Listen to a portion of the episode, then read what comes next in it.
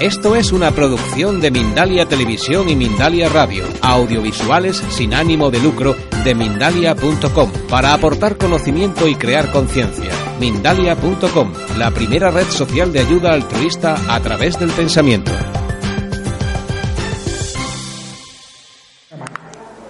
Lo mismo con las decisiones, las indecisiones. Yo creo que el miedo y las indecisiones son una de las cosas más paralizantes que tenemos los seres humanos. Entonces, este, como digo yo, yo puedo, yo puedo perdonar una decisión mal tomada al no haber tomado, o la falta de decisión, el no haber tomado una decisión. Porque cuando yo decido y me equivoco, aprendo. Y si no me equivoco, resuelvo. Cuando no decidimos nada, estamos en un limbo. Y eso tiene un precio muy, muy alto. Generalmente mucho más alto que equivocarse. ¿Verdad? Claro. Entonces, lo que pasa es, no es fácil, para muchísima gente no es fácil. Y mucha gente sufre lo que yo llamo parálisis por análisis. Estamos paralizados, uno por el miedo, que estamos viendo eso, y muchas veces ese miedo, cuando tenemos la indecisión, cuando estamos hablando específicamente de indecisión, es el miedo primero a perder algo. El miedo cuando queremos tomar la decisión es al proceso de cambio.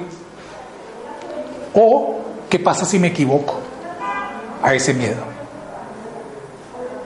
Entonces, eso de nuevo tenemos, tenemos, tenemos que verlo y tenemos que racionalizarlo. Mucha gente tiene la parálisis porque espera, no decide porque espera por comodidad, que otro más decide por él.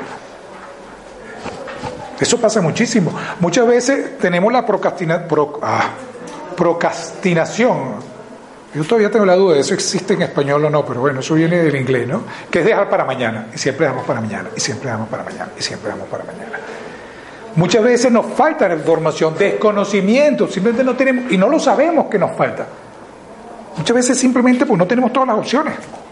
Ah, muchas veces tenemos demasiadas opciones. En mi época, cuando yo era muchacho de 12 años, había, había vainilla, fresa y chocolate. Ahora vamos a cualquiera de heladerías. Y yo, que generalmente estoy una. y dame para probar este. Y dame para probar. y entonces pruebas uno y te confundes. No, vuélveme a dar de este para ver. Cómo... Tienes tanto que te cuesta decidir. Yo era más feliz cuando eran tres. Y además eran tan distintos. Porque quería, el, sabor a chocolate no tiene nada que ver con el de fresa o el de, o el de vainilla. Son total, esto no, esto, llega un momento que la línea que los separa es así. Pues muchas veces nos pasa eso con la, cuando no decidimos, porque tenemos demasiada información. ¿Vale? Entonces, un poco para vencer la indecisión, ¿qué pudiéramos hacer? Lo primero, ¿qué es lo que pasa? Cuando tenemos nuestras variables claras, cuando tenemos esto claro, créeme, muchas de las indecisiones no son indecisiones porque ya sabemos. Muchas veces es ese desconocimiento de nosotros mismos lo que nos impide tomar una decisión. Muchas veces cuando ya sabemos cómo somos y hemos interiorizado cómo somos, la decisión está fácil. ¿Qué voy a decir si a mí lo que me gusta es esto? Esa está fácil. Entonces, lo primero, por eso que yo os decía, repito, que los hábitos son, están interrelacionados unos con otros. Entonces, gestiona el miedo. Dentro de la indecisión, gestiónalo como hablamos antes. Escríbelo. Desdramatízalo. Enfréntalo. O sea, es que si no, mientras tengas esa variable ahí colgando, no vamos a decidir nada. ¿Vale? Empezar a, practicar en cosas pequeñas. Empecemos, aquellos que tenéis problemas con indecisión, en cosas pequeñas, cosas, pero forzar la decisión. Con cosas a lo mejor que no tienen tanta importancia, pero es que la gente que le cuesta realmente decidir, es que no deciden nada.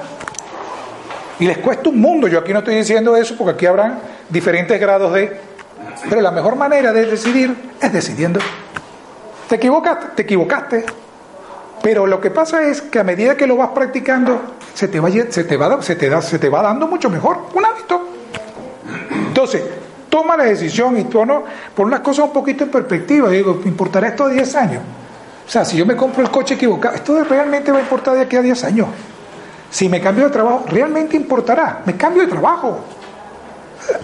Tratemos un poco de, porque las cosas no son tan complicadas como esta que está aquí, muchísimas veces lo quiere ver, ¿no?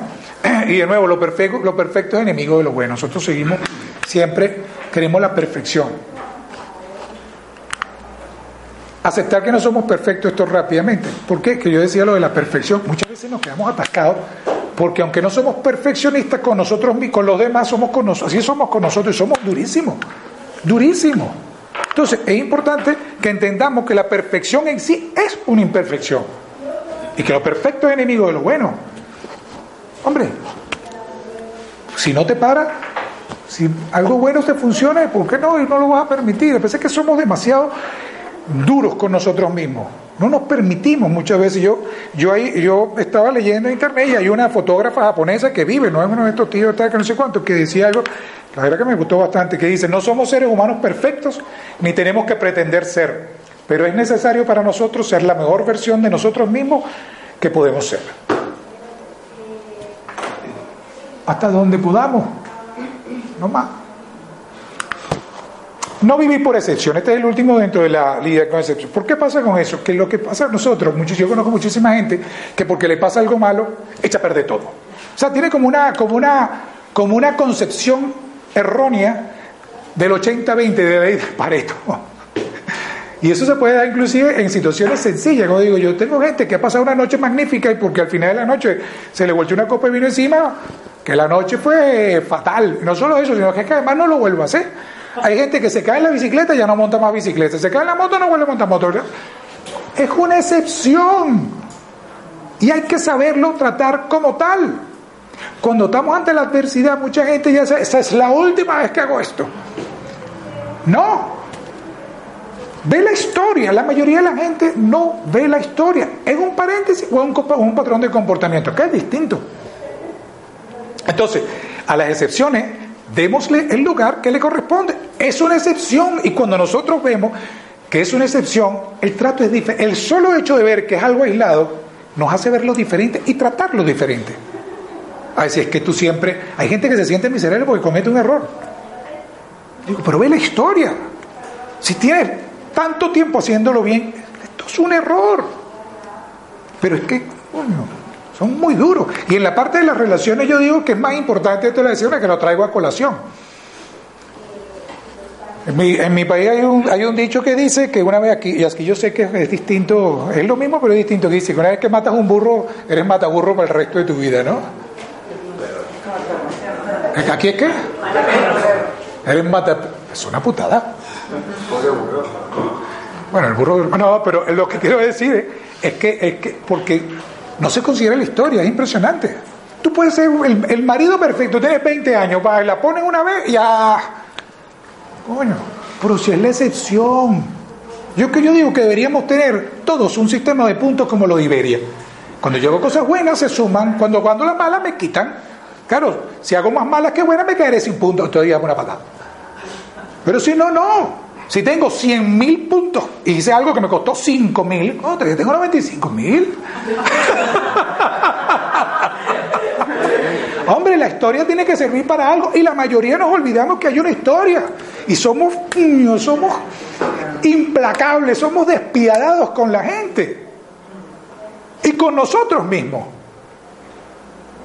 Entonces, y eso es un hábito. Cada vez tener que haya alguien que, que, alguien haga algo preguntado. ¿Esto es una excepción? ¿Esto es todo el tiempo así? Porque si es todo el tiempo es un patrón de comportamiento, y esa es otra cosa.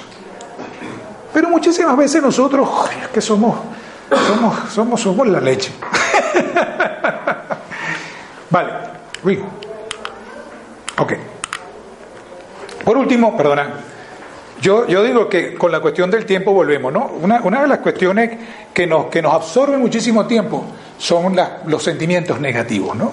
Y digo que cuando estamos ante la adversidad, sobre todo cuando alguien, cuando alguien perdón, nos, hace algo, esa sed de venganza que tenemos todos y de querer, uy, perdonad, esa, esa, ese sentimiento de venganza, ese sentimiento de, que la vas a pagar, nos chupa muchísimo tiempo, nos absorbe muchísimo tiempo. No en todas las situaciones porque no siempre nos hacen algo, pero bastante que nos hacen. Entonces, uno de los hábitos que yo, que yo recomiendo es empezar a creer en la justicia divina, porque existe.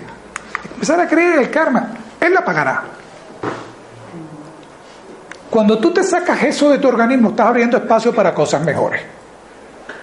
deja hay un dicho, creo que es árabe, que dice eh, que si te sientas en la puerta de tu casa verás el cadáver de tu vecino pasar. Y es verdad. Y yo no le deseo mal a nadie. Pero es que lo he visto caer, quien le hace la paga. Esa es la ley de karma. Y así como el que le hace la paga, cuando la hacemos también la pagamos.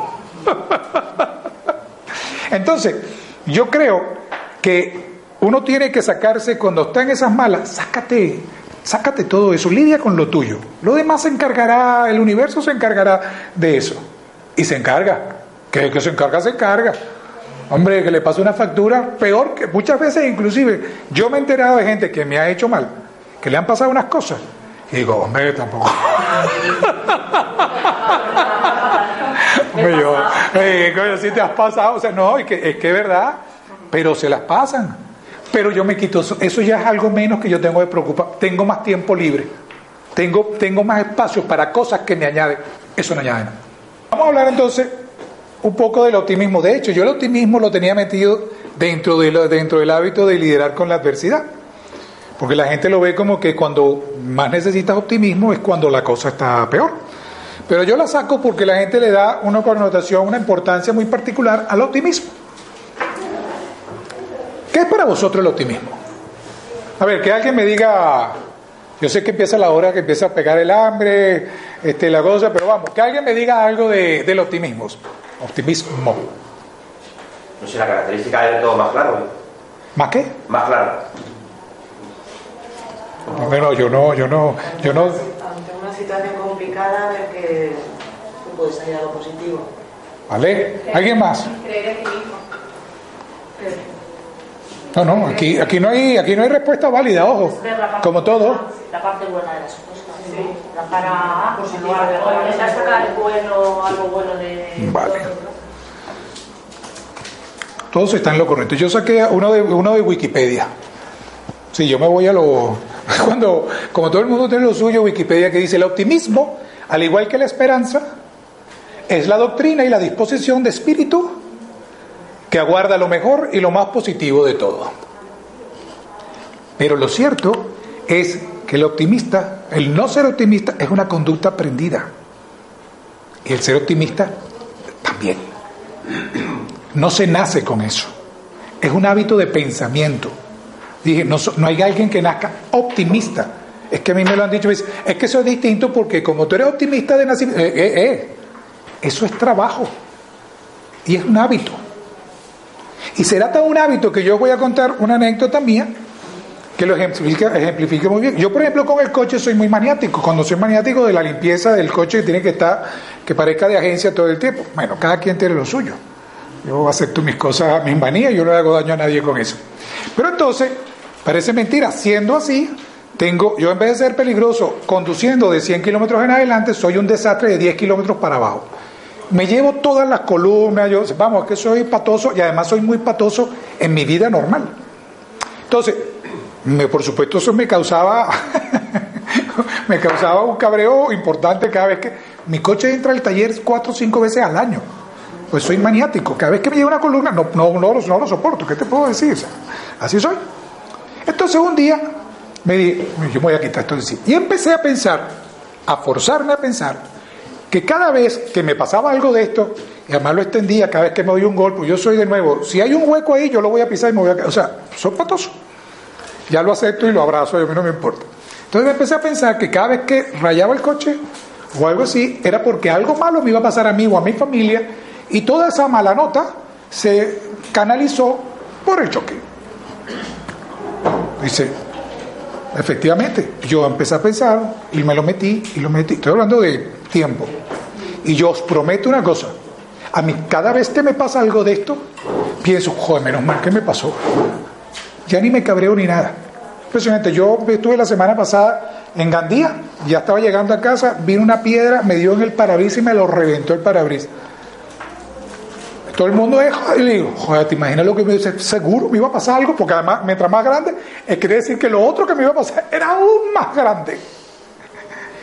Y creedme, es que es automático. Yo esta mañana bajé el coche, se me olvidaron las llaves.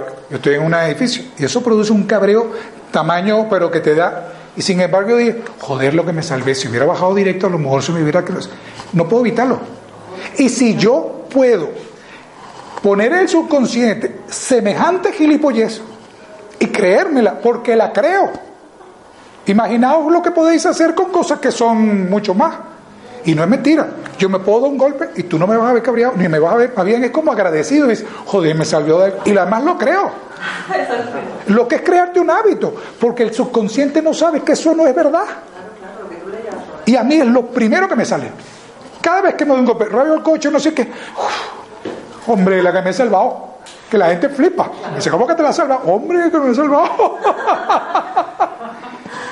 es este, porque este que está aquí no sabe que es verdad, que es mentira. Él no lo sabe. Y ahí te va a salir lo primero. Y os juro que yo lo creo así. Entonces, el optimismo es un hábito. Hay un cuento, vosotros diréis, vosotros diréis que hace un pony aquí con el optimismo. Hay un cuento muy gracioso. Yo digo que hay que obligarse a buscar el pony en cada mala situación. Mi hermana Adriana, que es psicóloga, este, no sé si fue mi hermana Adriana que se lo contó a mi madre y mi madre me lo contó a mí, o ella me lo contó a mí, no lo sé. Pero el hecho vino de ahí, de mi madre y mi hermana. Me cuenta, ella dice, mi hermana dice que soy eh, eh, eh, optimista patológico, ¿no? que ya me voy un poco más allá de la cuestión. Con eso, lo de, lo de rayada ya más o menos di una, una demostración de lo patológico que soy. Entonces, me he hecho un cuento que es el siguiente. Este era un padre que tenía dos niños. Uno que era 100% pesimista y otro que era 100% optimista. ¿Eso lo has escuchado? Entonces, bueno, de esos cuentos hay un montón. Entonces, el padre, para enseñarle un poco de balance a los dos, decide en- encerrarlos por una semana al pesimista en una habitación con película de la vida es bella, llena de muñecos, que no sé qué, tú sabes, Hello Kitty, juguetes, todo, todo, tú sabes, todo bien. No me vayas a echar a perder el cuento porque te voy a... y el padre, el padre, el, optimista decide encerrarlo en una habitación llena de mierda de caballo hasta el techo.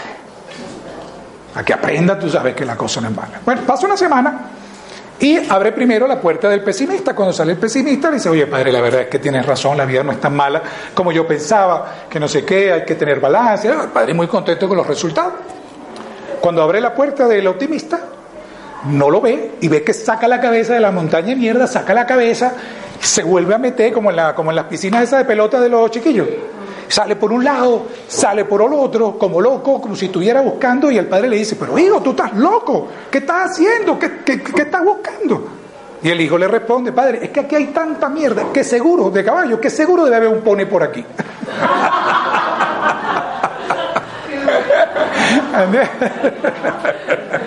y es un poco lo que se quiere. No importa cuánta mierda tengamos, siempre hay un pony. Ah. Claro, pero eso es, entonces siempre me causó tanta gracia ese cuento digo que uno tiene que buscar el pony en cada mala situación. Y de eso se trata el optimismo. Pero de nuevo, es un hábito de pensamiento. Claro que no hay que dejar que esto no, no saque de contexto, porque eh, hay, hay gente que, vamos, que yo no estudié para el examen y como yo soy optimista voy a salir bien. No, si no estudiaste vas a salir mal. De eso no se trata el optimismo. Hay 2 más 2 es igual a 4. Entonces, el optimismo no hay mucho más, porque es que no, no, digo mucho más, porque es que no hay mucho más. Es un hábito de pensamiento. Y como os digo, saqué el ejemplo de la tontería del coche, porque yo, que si me considero un hombre inteligente, yo soy profesional, eso me lo logré meter en la cabeza. Podéis meter cualquier cosa. Pero realmente lo pensabas o te, te impusiste tú ese pensamiento. Es lo que estoy diciendo, yo me lo impuse. Por- porque yo vi la necesidad, lo que es entender la cosa, que yo no, podía, yo no podía seguir cabreándome cada vez que me daba un golpe. No suma nada. Y la mejor manera que se me ocurrió es esa. A lo mejor hubiese vivido, a lo mejor, a lo mejor tú sabes, pero bueno, Y ahora te sale solo. me sale solo. Y de nuevo, yo soy el ser más patoso que podéis conocer. O sea, yo no hay un yo estoy siempre marcado, tengo cardenales, o sea, es impresionante. O sea, yo siempre estoy por los golpes, o sea, yo paso por esa puerta y le meto el codo al, y sobre todo esos golpes que, que te- de esos que duelen, que te provocan un montón. Yo estoy lleno siempre de golpes, siempre tengo algo, no sé qué. Entonces he tenido que canalizar las cosas por otro lado, porque no, no puedo evitarlo. La gente dice que eres descuidado. Coño, no, no sé resolverlo de la otra forma. Prefiero aceptarlo y cambiar eso a algo que diga, pues hombre, qué guay. Yo creo que una forma de verlo también en tu caso, conociéndote un poco, Es que te pasan cosas porque haces cosas. Haces Bueno, eso también, que es lo que vamos a entrar ahora. Ahora tiene la parte de los ejercicios. Yo no voy a aquí los ejercicios. Yo sé que aquí el amigo Daniel hace mucho ejercicio, pero para la mayoría de nosotros, ah, perdón, contestar la pregunta número 8 rápidamente.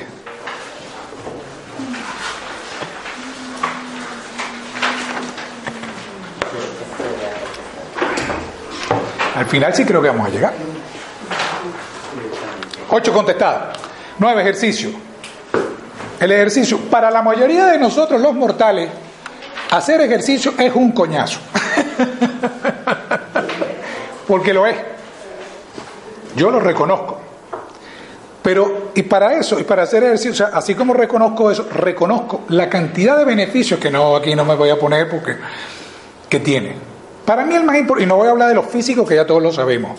Para mí el más importante son esas endorfinas, eso que llaman por ahí las endorfinas. No es mentira, funciona. Pero funciona mogollón. O sea, es impresionante. Yo cuando, por ejemplo, estoy de viaje, que a veces paso una semana que no puedo hacer ejercicio porque me, no puedo. Es impresionante cómo vengo apesumbrado, vengo y con una hora de ejercicio, bueno, tú lo debes saber, ahí mismo empiezo a ver las cosas diferentes. Y cuando haces ejercicio en medidas más largas, es decir, yo digo, por ejemplo, cuando estaba entrenando para la maratón, que ya empiezas a correr, estás, estás corriendo 25, 30, 35 kilómetros, que te empiezan a aflorar una cantidad de cosas impresionantes. O sea, te sacas todo. O sea, yo de repente estaba en la casa de campo y me entró una lloradera. Pero me lo saqué porque te aflora todo. Es como si tuviera la regla. Impresionante. sí. O sea, es, como una droga sana. Yo le digo a la gente que eso tiene un nombre en inglés, pero no me acuerdo el nombre en español, que después de tantos kilómetros vienen, es como decir el, el- el- el- como la, la- la alucinación del corredor. Y es impresionante, no es mentira, yo nunca la había sentido. Después de 25, el primer día que pasé los 25, empecé como un estado de que yo ni me acuerdo por dónde estuve corriendo. No es mentira. Entonces, ¿yo qué digo? Es bueno ese ejercicio. Entonces, para aquellos que no entiendan de fondo por qué hay que hacer ejercicio, de todas maneras, yo os recomiendo que hagáis el hábito, que practiquéis el hábito. Claro, aquí es que, de nuevo, poquito, porque mientras menos entendemos el fondo, más nos va a costar. Poquito. No puede ser traumático. Si lo hacéis traumático, lo dejáis. Media horita, 15 minutos. Si empezáis a correr, como digo yo, 500 metros primero, andando y corriendo, un minuto y un minuto, no pasa nada. Poco a poco le iréis tomando, ¿no? Entonces, yo, de nuevo, entiendo que la mayoría no nos gusta, pero hay que hacerlo. El placer de dar y ayudar, eso es un hábito. Porque dice, y esto está comprobado científicamente, que la satisfacción de dar, está comprobado, está comprobado científicamente que el dar produce una satisfacción que va más allá y dicen que es una de las mayores satisfacciones que hay. De hecho, hicieron un experimento que cogieron como a no sé cuántos muchachos de la universidad, eh, a la mitad le dieron 100 euros y a la otra mitad le dieron, bueno, los mismos 100 euros le dijeron, tú con esto te vas a comprar lo que tú quieras para ti. Y a la otra la mitad le dijeron, tú tienes que darlo. Es lo que tú quieras, tienes que darlo a alguien, para ayudar a alguien. Después cuando regresaron y sacaron las estadísticas, resulta que los que habían sido obligados a darlo tenían un nivel de satisfacción muchísimo mayor a que compraron cosas para ellos. Y yo creo que eso es importante, porque eso te suma. Y yo no solo estoy hablando del dar sin esperar nada a cambio en situaciones como eh, eh, eh, asociaciones benéficas, ese tipo de cosas. Yo hablo del día a día, de cositas, sonrisas, del buen trato. Yo digo la cariñoterapia. Aquellos que me conocen saben que yo en eso... ¿Y cómo viene la cariñoterapia? Impresionante. Yo, os cuento un detallito que, que os recomiendo que lo practiquéis para que vean lo que eso significa. Significa, cuando vayáis a un, un Carrefour o cualquiera de estos, y vayáis a la caja, todo el mundo tiene el nombre aquí. Verle el nombre. Decirle, buenos días María, ¿qué tal? ¿Cómo estás?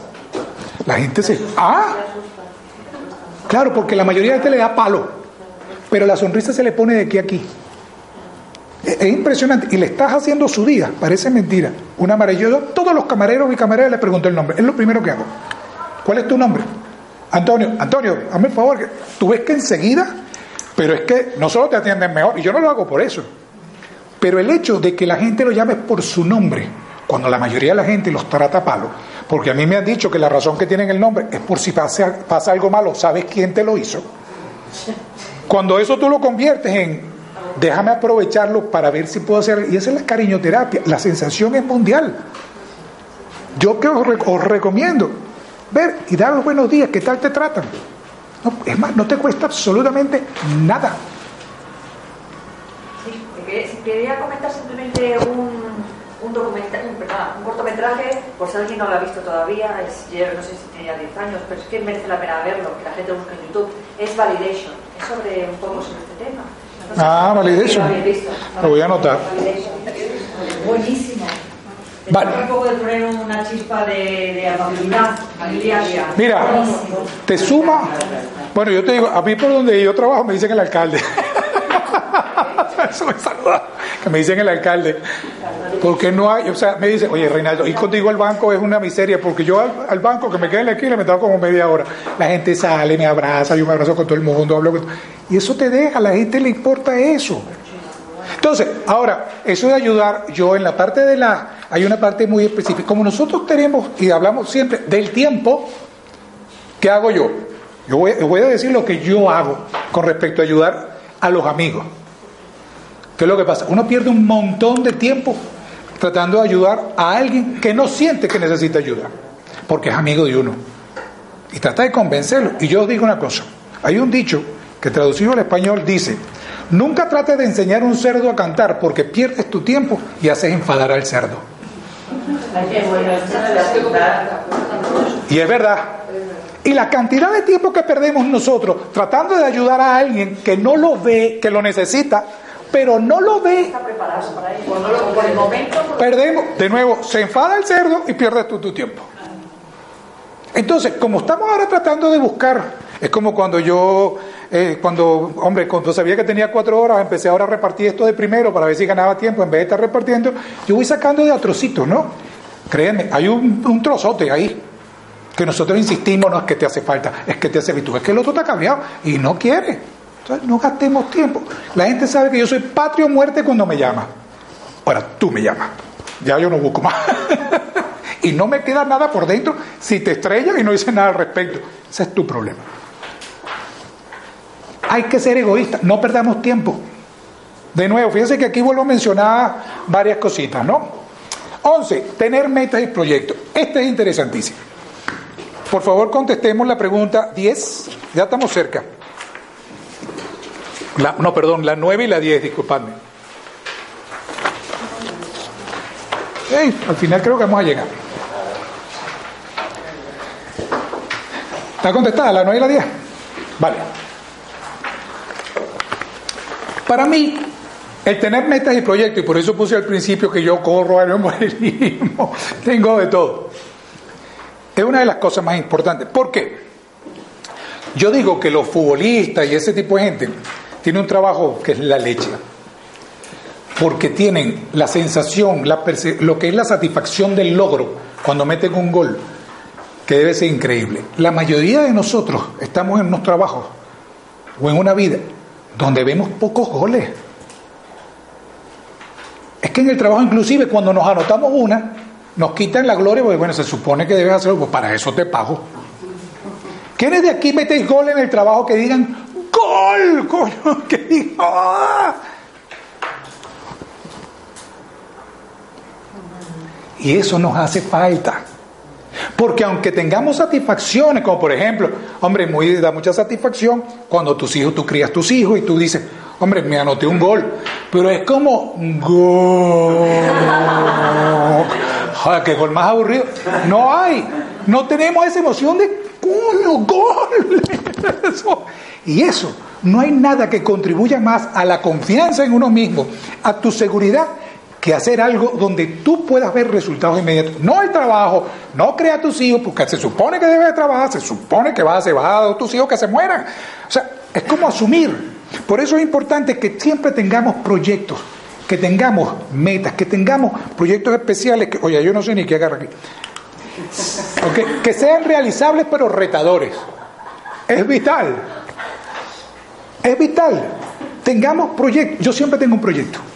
Sobre todo para ayudar a esta que está aquí. Cuando hablábamos de lo de de adversidad, etcétera. Fijaos que de nuevo todo está mezclado con yo siempre tengo un proyecto que no tiene nada que ver con mi trabajo, que no tiene nada que ver con mi vida familia, que tiene que ver conmigo. Por ejemplo, yo cuando me puse la maratón, la sensación de cruzar, yo nunca he corrido, he corrido una sola. O sea, cuando yo pasé la meta, o sea, la sensación de logro, de que puedes hacer lo que sea, que no tiene nombre. Y eso, todos tenemos que tener algo de eso. Todos.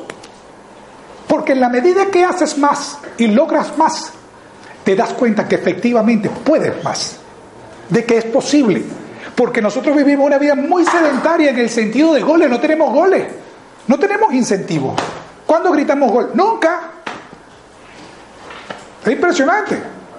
Poco.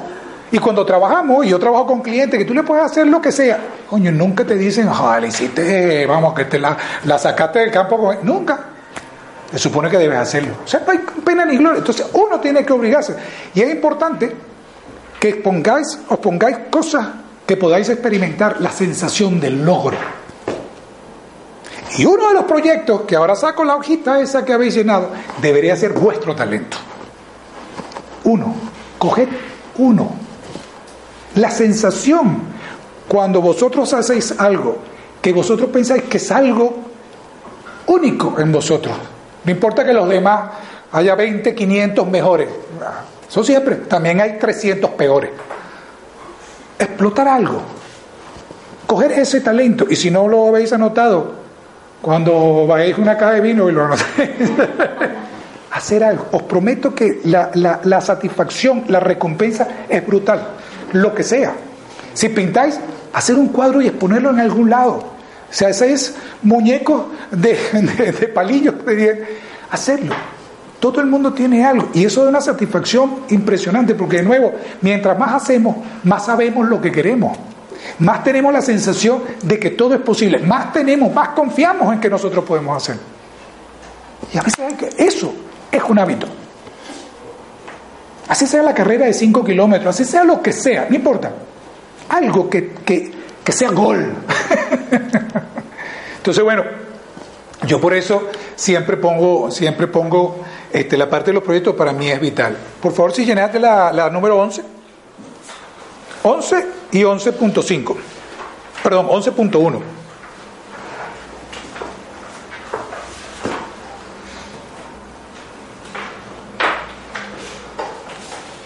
Vale, el número 12, lo que es presuponer y prejuicio.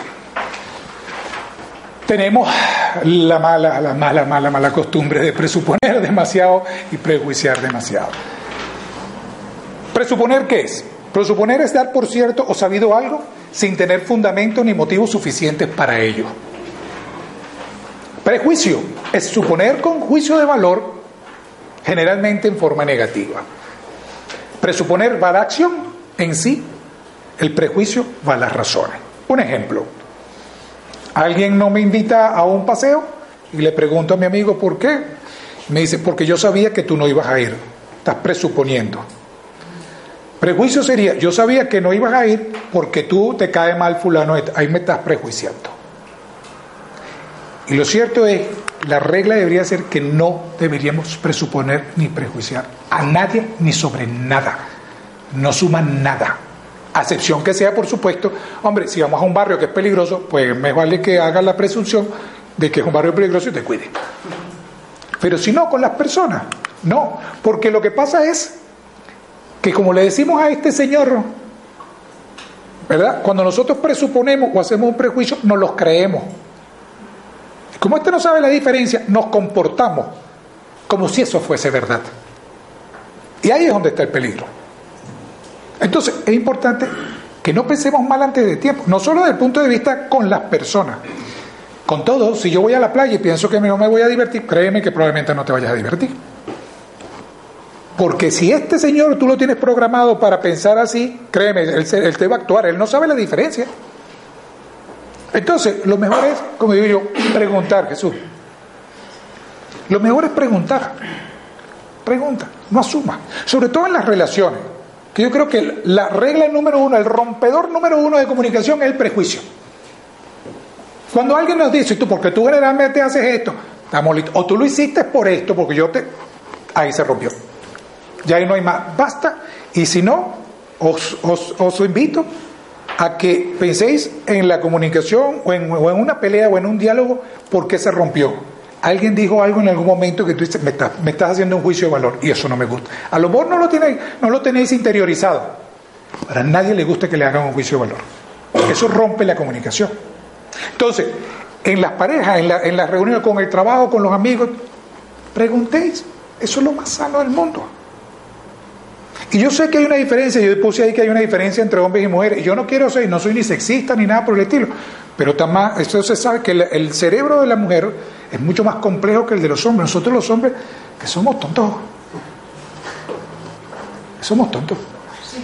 Somos básicos. ¿Cómo? Sí, somos básicos. Lo ha dicho ella ya. Pero es que lo somos. Si no, que me lo digan aquí. Sí, sí. El Señor y yo peleamos hoy y mañana nos estamos abrazando otra vez. La mujer es, si tú peleas con ella, mañana ella en solidaridad de ella no te va a hablar porque cómo es posible que tú le hagas esto, pero, pero si es así. Eso, eso no lo digo yo. Las cajitas, lo del empty box y la de la explicación, que todas están conectadas. Nosotros somos... Entonces, a mí me pasa mucho, yo le digo mucho a la pareja, le digo mucho a las esposas, cuando, ah, ¿por qué este no quiere hacer este, este no quiere hacer el-?" Pregúntale. No asumas que nosotros vamos a deducir que debería de... Nosotros somos... Ayúdame, ¿sí? No me ayude, vale. O sea, en serio. Entonces, que verdad, que somos... Por eso es que somos como somos. Es verdad, pero tampoco las dejes que se suban tan arriba. Yo sí siempre he tenido a la mujer mucho más arriba. Lo que pasa es que, ¿sabes lo que pasa? Que es como un Volkswagen Polo con un motor de Ferrari. Que cuando le metes a fondo lo que hace es dar vuelta porque tiene demasiado motor. Las mujeres tienen, dema- tienen tanto que a veces... Pero de que tienen esto más que nosotros. uh, mucho más que nosotros. Nosotros somos muy sensibles. tontos. Uh, a ver, repite. Ahora no lo voy a hacer. Entonces, no sé qué significa aquí, pero este, no lo hice con esa intención. No, no, no, ha quedado gracioso. Uh. No me va a poner.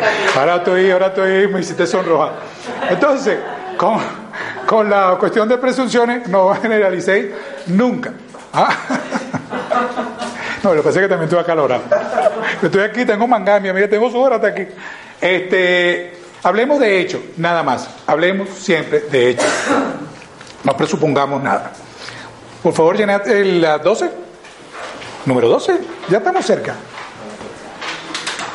Voy muy rápido, estoy hablando muy rápido. No. ¿Sí? Vale. Otra, aprendamos a reírnos de nosotros mismos. El mundo está muy serio. El mundo está demasiado, serio. Y tenemos que aprender, aprender, perdón, ya yo estoy después de cuatro horas, estoy que... Este, tenemos que aprender a reírnos, porque el reírnos de nosotros mismos mata el ego. Lo mata. Eso evita que las burlas nos, nos, lleguen. O sea, es, es, es sano, hay que ser tonto. ¿Sabíais que, por ejemplo, la gente siempre pone siempre en el, rol del bufón como, como que no hacía nada? Y resulta que el rol del bufón en las cortes de antes era, era, era vital, porque era el que ayudaba a todos los sabios a estar un poco aterrizado, a estar más aterrizado, al tener los pies en la tierra. Él balanceaba las cargas, ese era su papel. Pasa que siempre lo hemos, ah, el bufón, ese no hacía nada, el bufón era crucial, porque definitivamente tenemos que ser tan tontos como sabios. Eso es lo que tenemos que hacer. Está bien hacer el tonto, que está todo como dice, aprende a reírte de ti mismo. Vamos a dejar ese niño, la mayoría de la gente tiene ese niño encerrado. Hazlo libre, ese es el más tonto, ese es el más genuino de todos. Riámonos de tonterías, aprendamos a ser tontos, no pasa nada. La verdadera genialidad de nuevo en gestionar lo sabio y lo tonto. Y si alguien piensa que eres tonto por hacerlo, ese es su problema. Entonces, es importante que nosotros practiquemos eso también. Porque al final descubre la salud más profunda en nosotros. Aquel que más ríe, el que más hace más tonto, cuidado, que es el que está más sano. ¿Vale? Por favor, llenar la 13.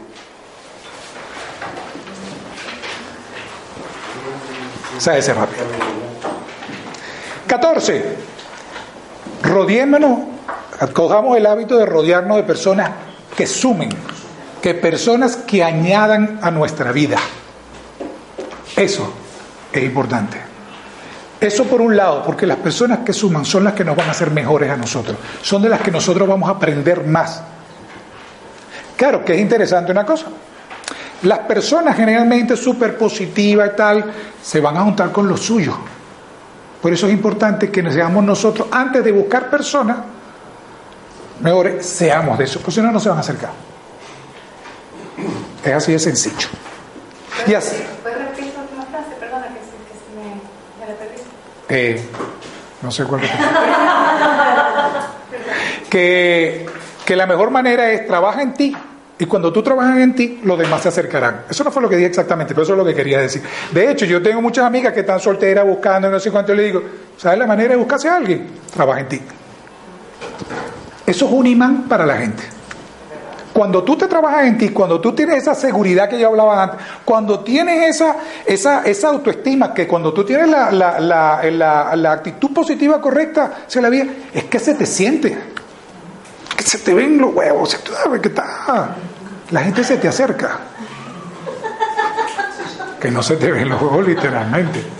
Este, y así mismo, como tenemos que hacer un esfuerzo, o mejor dicho, esfuerzo en nosotros para que la gente se acerque, lo que sí tenemos que hacer un esfuerzo es para liberarnos de esa gente vírica, de esa gente mala leche, que de esas son así y todos conocemos. La gente tóxica. Y yo hay gente tóxica de la que no se puede quitar entre comillas porque igual trabajas con ellos. No, se le puede parar los pies. o sea, yo te digo una cosa, para que vea. En el ámbito personal es más fácil, pero en el trabajo hay veces que no te queda. Mira, yo te digo una cosa. Yo hablaba de los hábitos. Yo sé que yo creo que uno tiene los hábitos para uno y puede crear hábitos para los demás. Te pongo un ejemplo. Yo soy una persona muy puntual. Muy puntual. Puntual. Y tengo un amigo que no lo es. Él llega, él en su vida no lo es, yo no. Pero cuando queda conmigo, la primera vez que me llegó tarde, le dijo, estoy aquí 10 minutos esperándote, 15 minutos esperando. La primera vez le no me lo vuelvo a hacer. La segunda vez, la tercera vez, la cuarta vez, el hombre empieza a cambiar. De hecho, tengo amigos que me dicen que con lo único que es puntual es conmigo, con el resto no. Tú le has creado a él un hábito de que contigo no es así. Lo mismo es con la gente viral. No me contamine. Esa gente que viene con mala leche, que lo que hace es hablarte de malas noticias, de lo que se hace es quejarse todo el día, de lo que quiere transmitirse su frustración y su, lo que sea, que te la quiere compartir, porque la gente vírica es como los drogadictos, como los borrachos, nunca quieren estar solos. El borracho siempre busca a alguien, el drogadicto siempre se quiere drogar con alguien. Lo mismo, Jesús, lo mismo, mismo, lo mismo, este, que ya estoy ella afecta. Entonces lo mismo es con la persona vírica. Ellas quieren un compañero, ella quiere transmitir para que no estén solas. Y está en uno en pararle los pies. Y tú hablas de compañeros de trabajo. Yo te hablo de familiares. Mucha gente tiene un hermano o la misma madre o el padre que tiene comportamiento. Se lo para. Le dices que aquí no. Mira, yo te digo una cosa. Vosotros sabéis que en Venezuela la cosa está fatal. Mi padre cuando eh, mi padre cuando vivía, iba a la casa, este, siempre venía con la mala leche de este gobierno maldito. O sea, siempre venía con, con ese que yo decía, no, eso no puede ser. Llegó un momento y yo le dije, mira padre, si tú sigues así, yo vas a tener que dejar de venir para acá. La primera vez se lo dije a tercera, y llegó un momento en que mi padre dejó de hablar de eso. En mi casa. El después sí, pero en la casa no, y era impresionante. Llegó un momento que eso no se hablaba del gobierno en la casa. Tú lo obligas, porque la gente también te quiere. A lo mejor se cabrea en el momento que se lo diga, pero también necesita de ti.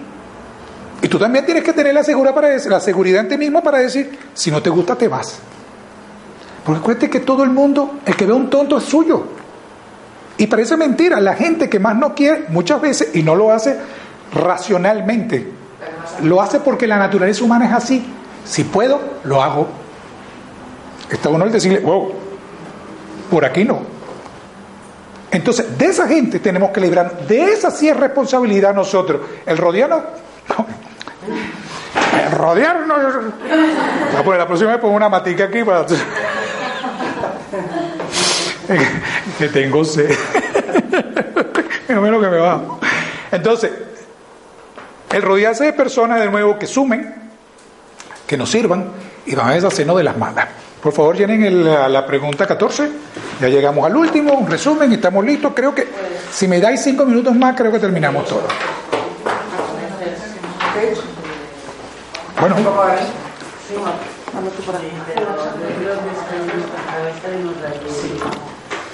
Muchas gracias. Vamos. Último. Vale, el último es que me, me, habéis escuchado varias veces, vamos a comernos el elefante a trozos. Hay mucho. Paciencia, paciencia, paciencia. Todo toma su tiempo. Todo. Si nosotros queremos desarrollar, queremos cambiar algo que tiene toda nuestra vida con nosotros, no podéis esperar que lo cambiéis de un, de un día para otro. Paciencia. Lo importante es que baby step, paso de, de bebés, poco a poco pero seguro. Lo importante es estar en el camino de saber que estamos resolviendo. Lo importante es en el camino que estamos cambiando lo que queremos cambiar, que estamos gestionando un problema de la manera correcta. Paciencia. Y cuando perdamos un poco el norte, parar, reevaluar y luego seguir. Que la gente tiene prisa todo el tiempo. Es que claro, o sea, tienes toda tu vida haciendo esto, ahora sí lo quieres arreglar rápido. paciencia. Porque lo que pasa es que cuando no tiene paciencia, paciencia uno te frustra. Lo quieres arreglar ya. No se puede. ¿Vale? Entonces, contestar la pregunta número 15. Llegamos a las conclusiones. Rápidamente. Y vamos a aprovechar en la 15 y sumar todos los puntos. Ojo, esto es una especie de evaluación general. Aquí no hay nada científico, nadie os va a preguntar nada. Suma todos los puntos de las, de las 15 preguntas. La actitud positiva hay que trabajarla. Yo creo que la, la no, no, no, no, no, no, no. ¿Ah? Entonces, este, ¿ah? Sí, suma todo y lo pones ahí. Entonces, hello, hello.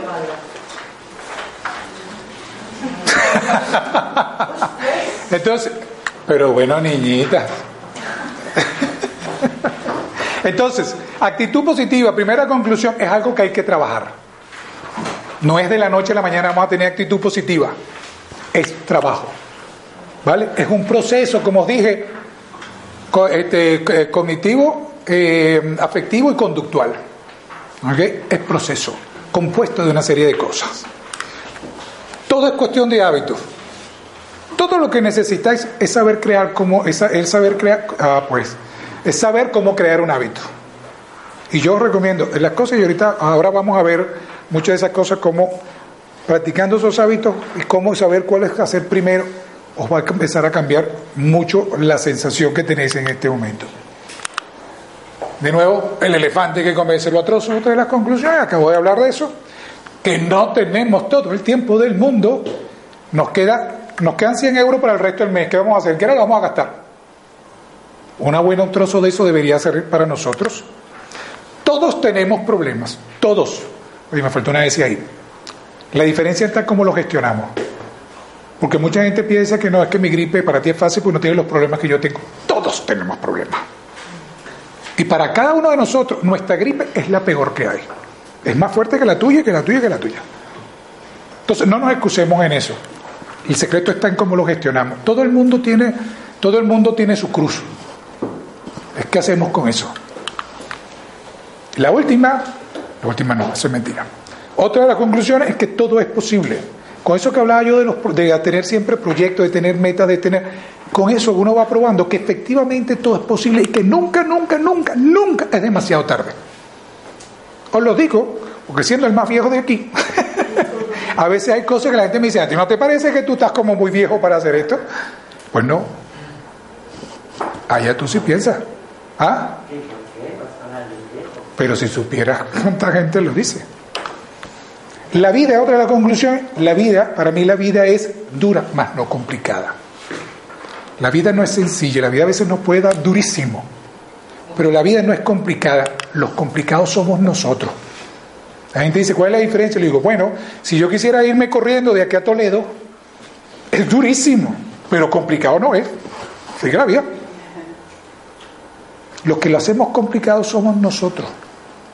Esta que está aquí es la que, es la que complica todo. Entonces, en realidad la vida es más simple y en la medida que tratemos de ver, de darle, de simplificar la vida en esa misma, en esa misma medida, podremos hacer más cosas con ella. Que mucha gente dirá, además, hasta lo escriben, la vida es complicada. Para mí no lo es. Nosotros somos. Y nosotros somos los que la echamos a perder. Entonces, asumamos nuestra responsabilidad. Porque nosotros, como dije antes, la vida es nuestra, la vida lo pertenece, para bien o para mal. Asumámoslo. Es importante apoyarse en todo esto. O sea, no estamos solos, más no encomendarse. O sea, no estamos solos. En esto están los amigos, está hasta un psicólogo. Es importante que nos apoyemos en este proceso, pero no nos encomendemos. Es decir, no lo entreguemos todo. Porque mucha gente se encomienda totalmente y eso no es recomendable. ¿Vale? Ir en contra de la corriente. ¿Qué va a empezar a pasar? Supongamos que empezamos a trabajar todos aquí, de aquí a un año, aquí todo el mundo saca 100 puntos, saca el 100% en el mismo, en el selfie este de, de estamos todos con una actitud, vamos, a tope. Lo que va a empezar a pasar es que va a llegar un momento en que vais a sentir que va un poco en contra de la corriente, porque la mayoría de la gente no es así. La mayoría de lo que nos rodean no es así. Y como todos, la naturaleza humana, la humana es así. Así nos quiera y sea alguien muy, muy cercano. Cuando vea que te despegas, vais a sentir muchas veces, yo digo que el éxito a veces, no siempre, es un lugar muy solitario. A veces. Y eso asusta, ¿no? Quiere decir que... Claro, eso es uno de los, eso es uno de los precios a pagar de tener una actitud positiva, que vais a ver que a veces no cuadra con la fe. No cuadra. Y eso lo vais a experimentar. A veces es duro, pero... Yo quiero corroborar contigo, a mí me está pasando esto. Ah. bueno, de forma optimista o tratar de ver el lado bueno de las cosas. Sí que es verdad que hay gente que y ojo, y a veces te adora, y es gente cercana, y vamos, que puede ser tu madre, tu, o sea, la naturaleza humana es una cosa muy seria. Cuando tú cambias, los demás perciben el cambio y no les gusta. No les gusta. Cuando cambias para bien, porque a nadie le gusta, la gente quiere compartir la miseria, no, la, no lo demás. Bueno, es parte de... Entonces, para terminar, la puerta de salida existe. Mucha gente la subestima y cree que es un acto de cobardía. En un momento dado, si no puedo, sale por esa puerta. Ya está. Y yo creo que es importante que veamos, porque hay gente que ve la puerta, hay gente que no ve la puerta. Se siente atrapada el resto de su vida en algo. Hay quienes ven la puerta y no saben abrirla. Aquí hay dos. Hay, ah. no, esto no es una puerta, yo no sé, si no, no se abría. hay quienes saben abrirla y no saben pasarla. O sea, no saben atravesarla, meme. Y hay quienes saben atravesarla y después no saben qué hacer con el que está afuera. Porque pasa. Pero la puerta es una opción. Y yo no lo siento como un acto de cobardía ni nada de eso. Cuando tú tratas y haces todo lo que tienes que hacer, tienes que seguir. Me falta una para concluir. No, y además no te me puedes ir porque me tienes que llenar una cosita. Cinco minuticos. Ve llenándola mientras concluyo. Es la única. Bueno, son apenas las dos. ¿Tienes cinco minutos? No, no, bueno, los demás ya me dieron que sí. Entonces, la última ¿Por dónde empezar? Esto es bien interesante. ¿Por dónde vamos a empezar? ¿Qué tenemos hoy? ¿Qué, hemos, qué completamos hoy? Vamos a de nuevo. Yo lo que quiero es una forma de simplificar todo este rollo. ¿Qué tenemos? Tenemos primero lo de las variables. Yo punto uno, hacer el ejercicio en vuestra casa. Negociar con la contraparte, tomar decisiones, perdón, decidir y empezar a tomar acciones. Pero ya tenemos este insumo, pues vamos a terminar con ese insumo. Os los estáis llevando el, ejercicio completo. Hacerlo. Hacerlo de verdad, verdad, verdad que una vez que lo hacéis y de verdad lo, lo interiorizáis, vais a tener una herramienta brutal en la mano. Hacer eso primero. Entonces, ¿por dónde empezar? Vamos a hacer eso. Lo segundo, tus virtudes y tus oportunidades eh, de mejora. Hacerlo apoyar, apoyados en estas virtudes. Pensar, esa fue la que más costó. Pero es mentira. Pensad, porque esas son las herramientas que van a sostener cualquier cosa que vais a hacer. Y todos tenemos las herramientas. Todos. Y en la parte de oportunidades de mejora, por allá Elena dijo que quedaban dos casillitas. En esas dos casillitas, poner cuáles son las dos primeras cosas que yo voy a cambiar de las que habéis enumerado ahí. Y empecemos a trabajar de nuevo. Vamos a comernos el elefante de atrocito. En la, en la forma donde puse, pero no ahora. Bueno, ahora porque ya estamos en casa. En oportunidades de mejora, elegir dos, ¿no? De las dos. En dos. Después tenemos también el talento. Hacer algo con él. Hacer algo con ese talento. No importa. Lo que sea. Explotarlo. De verdad. Por, e- por otro lado, tenéis la, la tabla de gestión de tiempo. Analizar la tabla. De verdad a fondo y ver qué podéis delegar. ¿Qué podéis contratar para que alguien lo haga? O que simplemente, ¿qué podéis decir? No lo hago. Tenéis que hacer tiempo para todo lo demás. Y si ya lo tenéis al 100%, vais a tener que hacer algo. Tan sencillo como eso. ¿Vale? Y por último, tenéis entonces el cuestionario del selfie, este, que ¿qué os va a decir? Os va a decir en cuáles me debo concentrar primero para cambiar. ¿Cuáles son los hábitos que me debería concentrar primero? Los que tienen uno, dos o tres. Así está escrito.